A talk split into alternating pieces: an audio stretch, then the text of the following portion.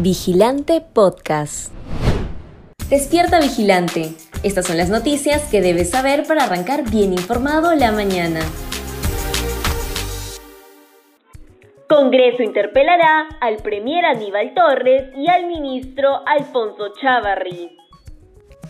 El gobierno de Pedro Castillo deberá afrontar las interpelaciones del presidente de Consejo de Ministros, Aníbal Torres, y del ministro Alfonso Chávarri, debido a las irregularidades medidas que se aplicaron frente al paro de transportistas y por las muertes que se produjeron durante las manifestaciones. De esta manera, el Parlamento deberá fijar una fecha para que ambos funcionarios públicos se presenten ante el Pleno.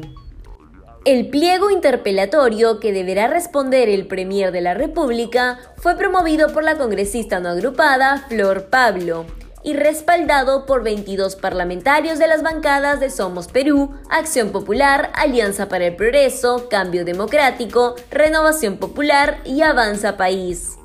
Esta consta de siete preguntas sobre la decisión del presidente Castillo y del gabinete ministerial de imponer el estado de emergencia con inmovilidad social obligatoria por un solo día. Además, también deberá explicar por qué el presidente no emitió el decreto que derogaba dicha medida. Expertos aseguran que exoneración del IGB a cinco alimentos básicos tendrá poco impacto. Tras allanarse a la propuesta del Ejecutivo, el Pleno del Congreso aprobó el martes pasado la exoneración temporal del impuesto general a las ventas a cinco productos de la canasta básica familiar.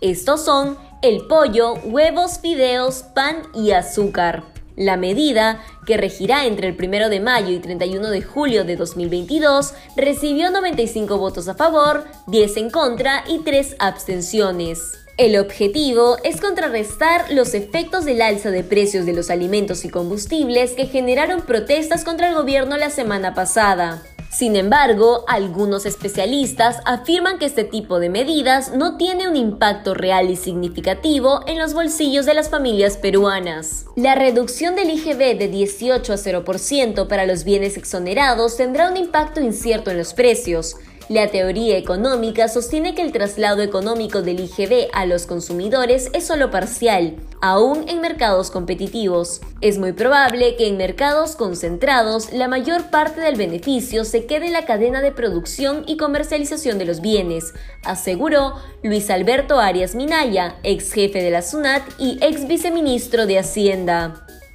Fortaleza arqueológica de Cuelap en riesgo luego del derrumbe. El pasado 10 de abril, parte de la zona sur del complejo arqueológico de Cuelap colapsó tras las intensas lluvias de la región Amazonas. Sin embargo, este no fue el único motivo por el cual se produjo el derrumbe de la estructura de este patrimonio cultural, sino que, según el testimonio de arqueólogos expertos entrevistados por el comercio, la inacción del Estado también jugó un rol importante en esta lamentable situación. El año pasado, y tras la solicitud de la ex ministra de Cultura Gisela Ortiz, el congresista Eduard Málaga se contactó con el Centro de Estudios Andinos de la Universidad de Varsovia para que un grupo de expertos pueda evaluar las condiciones en las que se encontraba la fortaleza. La primera visita de inspección del centro arqueológico se llevó a cabo en enero de 2022. Sin embargo, luego de los cambios en el gabinete, esta iniciativa terminó siendo postergada. Cuelap lleva varios años sin ser atendida por los gobernantes de turno, pues se encuentra en riesgo debido a la humedad por las precipitaciones de la zona y la antigüedad de sus estructuras. Para evitar el deslizamiento de rocas o derrumbes, los encargados de la evaluación de la fortaleza intentaron convencer al nuevo titular del sector cultura programar una nueva visita de los especialistas con carácter de urgencia. No obstante, esto no sucedió. ¿Será que esta nueva evaluación no pudo concretarse porque el titular de la cartera está ocupado en otros asuntos? Es preciso recordar que Alejandro Salas ha sido calificado como el ministro protector de Castillo, pues en las últimas semanas se ha dedicado a defenderlo de los cuestionamientos y casos de corrupción en los que se ve involucrado en diversos medios de comunicación.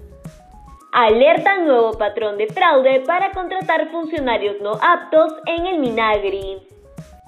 El Consejo Privado Anticorrupción detectó un nuevo patrón de fraude en la contratación de funcionarios en el Ministerio de Agricultura, encabezado por el cuestionado congresista de Perú Libre, Oscar Sea. A esta modalidad se le denomina testeo, y según Eduardo Herrera, director ejecutivo del Consejo Privado Anticorrupción, sirve para designar a una persona para un puesto de menor jerarquía por breve tiempo y luego ascenderla de manera automática. Un claro ejemplo es el caso de María Carolina Israel Palacios, quien fue nombrada por SEA como asesora de la alta dirección de la Secretaría General del Minagri el pasado 29 de marzo. Una semana después, Israel fue ascendida por el ministro al puesto de directora ejecutiva del Programa de Compensaciones para la Competitividad Agroideas. Obviamente, para este puesto no cumple con el perfil requerido porque no tiene la experiencia solicitada señalan desde el Consejo Privado Anticorrupción. Sunafil paraliza obra en Chimbote para proteger la vida de los trabajadores de construcción civil. La Superintendencia Nacional de Fiscalización Laboral realizó un operativo en diversas obras de Ancash para corroborar que se cumplan con todas las normas de seguridad dentro de las construcciones. Luego de revisar el proyecto del Hospital del Pueblo Joven El Progreso, el ente fiscalizador decidió paralizar la ejecución de la referida obra debido a que algunos accesos no contaban con barandas ni pasamanos, incluso cuando la profundidad de los espacios sobrepasaba los 5 metros de altura.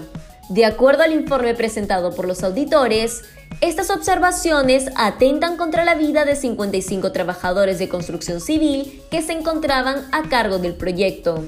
Si quieres seguir informándote, te invitamos a revisar nuestra web vigilante.pe. No olvides suscribirte a nuestro canal de YouTube y seguirnos en redes sociales como Facebook, Instagram y Twitter.